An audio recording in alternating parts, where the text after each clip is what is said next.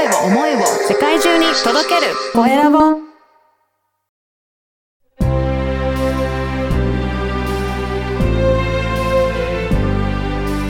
経営者の志こんにちは、コエラボの岡田です。今回は子育て福祉推進協会理事長の新井博則さんにお話を伺いたいと思います。新井さん、よろしくお願いします。はい、よろしくお願いいたします。えーまずは自己紹介からお願いします。はい、えー、子育て福祉推進協会理事長をしております、新井博則と申します。あ本日はどうぞよろしくお願いいたします。よろしくお願いします。この子育て福祉推進協会というのはどういったことをされている協会なんでしょうか？ありがとうございます。はいえっ、と、まあ、キャッチフレーズとしては、こ子育ての駆け込み寺というふうなキャッチフレーズでやっております。はい。えっ、と、主にですね、サービスは2つございまして、大人の相談、うん。えー、それから講演研修、うん。もう一つは子供さんに学習支援、それから心のケア、こんなことをやったりしています。そうなんですね。じゃあ、大人の方へのサービスと子供のへのサービスと、両方、両面から、えー、あサポートされてらっしゃるということなんですね。おっしゃる通りです。この大人へのサービスは、例えばどういった方に向けてサービスされてらっしゃるんでしょうか？ありがとうございうます。ん。えっ、と、主に相談支援と、うんえー研修講演という二つに大人のサービスが分かれておりまして、うん。えー相談というと、例えばうちの子がゲーム依存で、うん。すごくまあ、その、えーどうやったら治るかわからないし、お医者さんに連れてっても治らないんですっうん。ていったところであるとか、はい。えーあるいは、えー発達障害があるかもしれない。でも検査してもなかった。ああ。えーでも学校ですごく暴れてしまう。これはどうしたらいいんだ？というふうな、うん。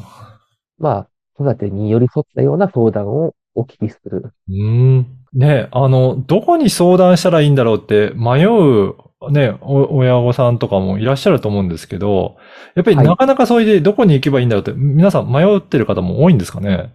いやー、多いと思いますし、うん大体は、例えば学校のことであれば学校、もしくは教育委員会の相談室の方あーはに、えー相談をするケースが多いです。うん。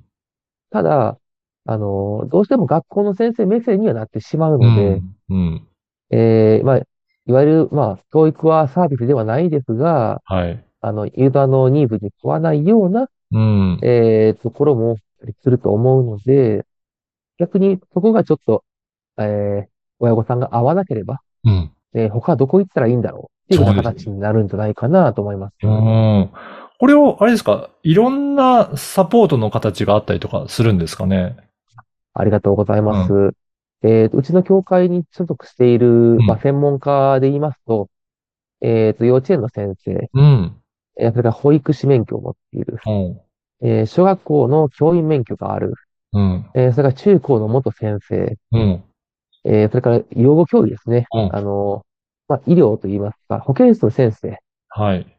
えーそれから、えー社会福祉士さんとか、うんまあ、いろんなその立場の人が、えー教会の中にいるので、うん。あの、そういう、そういった意味では、すごくあの、いろんな方面から、角度から助けられることもあるんじゃないかなと思ってます。いや、そうですよね。そういったいろんな立場でアドバイスいただけるのはすごくね、心強いことかなと思いますね。ありがとうございます。そして子供へのさ、あの、サポートっていうことは、なんか学習支援とか心の支援、どんなあお子さんが相談の対象になってくるんでしょうかね。ありがとうございます。そうですね。まずは、あの、わかりやすいところで言いますと、不登校の状態のうん子供さん。えーそれから、あの、きえー起立性障害と言いまして、はい。いわゆるですね、朝起きられないうん。というふうな、えー方、まあ、ごご本人の悪いという意味ではなくて、まうんあ、そういうふうな障害があるということですね。なので、学校に行きにくいと。うん。それから、発達障害の方、えー発達障害のグレーゾーン、今、ファステルゾーンって言ったりするんですけど、はい。どっちかわかんないよっていうう、ん境界知能って言われるようなうん。お子さんであったりとか、えーそういった方が対象になりますね。なるほど。ね、そうですね。様々なね、方いらっしゃるので、そこに向けてね、あの、学校も、まあ、一律なかなか対応するのが難しい時にご相談に、えー応じていただけるっていうような、そういった場所なんですね。そうですね。まあ、うん私も、あの、学校で働いてた経験があるので、うんもう学校がいかにうん、えっと、すごくあの、仕事量が多くてですね、うん。現場の皆さんが頑張っているかっていうのは、はい。えー本当に分かっているつもりでして、うん。まあ、ただ学校に、にできることとできないことがあるというのも、うん。やっぱり一つあると思うので、うん。民間にしかできない強み、はい。まあ、これをもって、まあ、えっと、公の、えー public education うんを、えー助けていくとうん。いうふうなところが私の使命かなと思ってます。そうなんですね。はいあの、新井さんはどうしてこういった子育てのとか福祉の推進とかやっていきたいなと思われたんですかね？いやー、あの、よくぞ聞いていただきはい。まして。あの、実は私、あの、もともと子供の仕事に就く気はさらさらなくてであすね、そうなんですね。はい。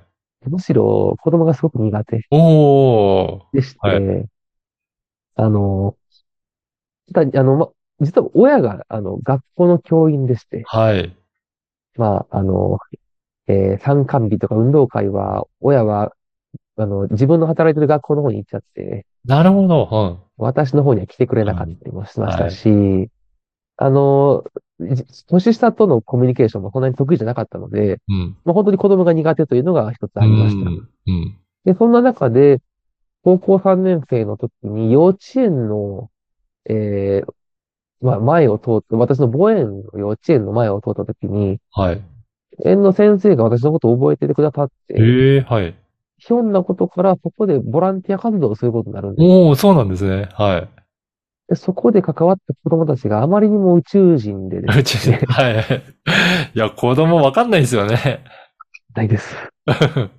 全く一緒に遊べなかったんですよ。おー、そうなんですね。もうだからただの棒じゃないですけど、うんうんもうなんか、あの、傍観者みたいな感じで、うん。うん。ただでもすごくね、や優しく子供たちは、お兄ちゃんあっちこっちっていう風にね、こうへえ子供たちが遊んでくれたような感じがして、うん。すごく面白いなぁと、この、ね、あの、人間が小さい時の気持ちとかって、解明したら面白いかもしれないと思って、苦手なのを克服したいということで、うん。えーそれがあの、今のお仕事のきっかけと。そうなんです。じゃあ、いろいろ、どういったね、気持ちなんだろうっていう探求心から結構来てる部分もあるんですかね。もう最初は完全にそうですね。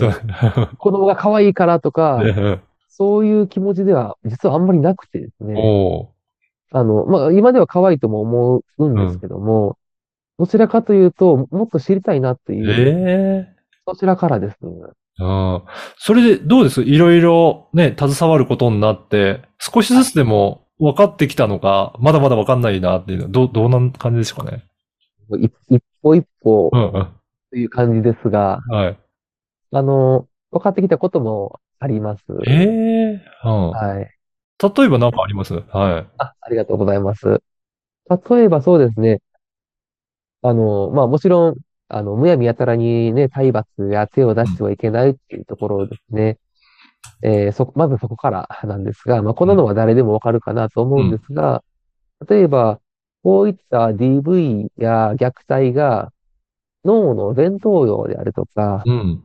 視覚野や聴覚野といわれる、いわゆる目や鼻、えー鼻、耳の機能の低下に関係している、うん。えー研究け、まあ、研究データが出ていたりとか、うん。えーあるいは悪口を慢性的に聞くことによって、えっと、IQ が下がる可能性ありますよ。うーん。えーあとは、まあ、あの、ダブルバインドって言うんですけども、例えば A ちゃんが良くないことをしてたときに、うん A ちゃんダメだよって注意しますよね。はい。えー注意したときに A ちゃんがあまり良くない態度をとっていたうん。ら、うん。お母さんたちは、A ちゃんそんなことしちゃダメだよ。何その態度は？というふうな形で、2回連続で起こると思うんですが、はい。これは二二重拘束と言って、あの、二つのことを一ついっぺんにやってしまうということで、あまり効果が、まあ、見られないというふうなうん研究結果が出ていますので、もし注意をするのであれば、一つずつ、うんえー丁寧にというふうなところは基本になってきます。なるほど。いや、そう言っていろいろ、あの、理解していきながら、今、サポートとして、えー、いろいろ携わってらっしゃるっていうことなんですね。いやも少しずつですね。はい。はい。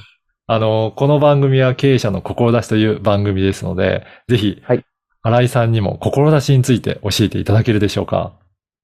はい。ありがとうございます。私の志としてはですね、えー、まあ、弱者救済と言いますか、うん。えー、立場が弱い人だったり、困っている人、うん。えーを、えー、何とかしてサポートしたいな、というのが私の、まあ、理念になります。うん。いや、そうですね。そういった方、ね、いろんな方に支えていただきたいというところあるんですけど、なかなかどこに、あの、ご連絡したらいいかってわからない。まあ、そういった時に、まずはご連絡いただけるといいですかね。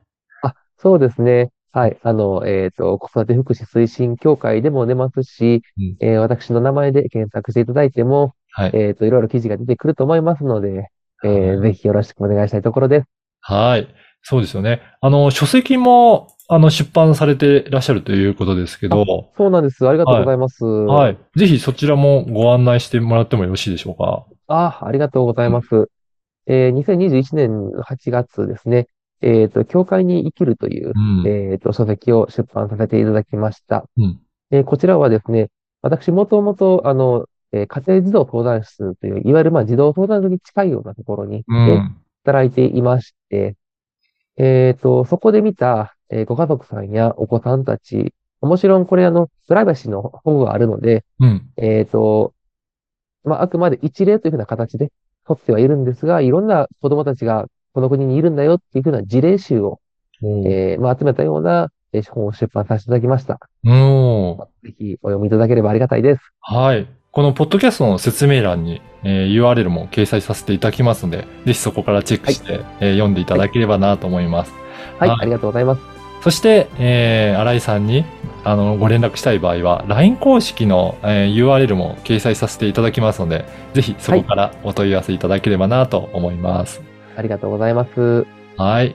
本日は、子育て福祉推進協会理事長の新井博則さんにお話を伺いました。新井さん、ありがとうございました。はい、ありがとうございました。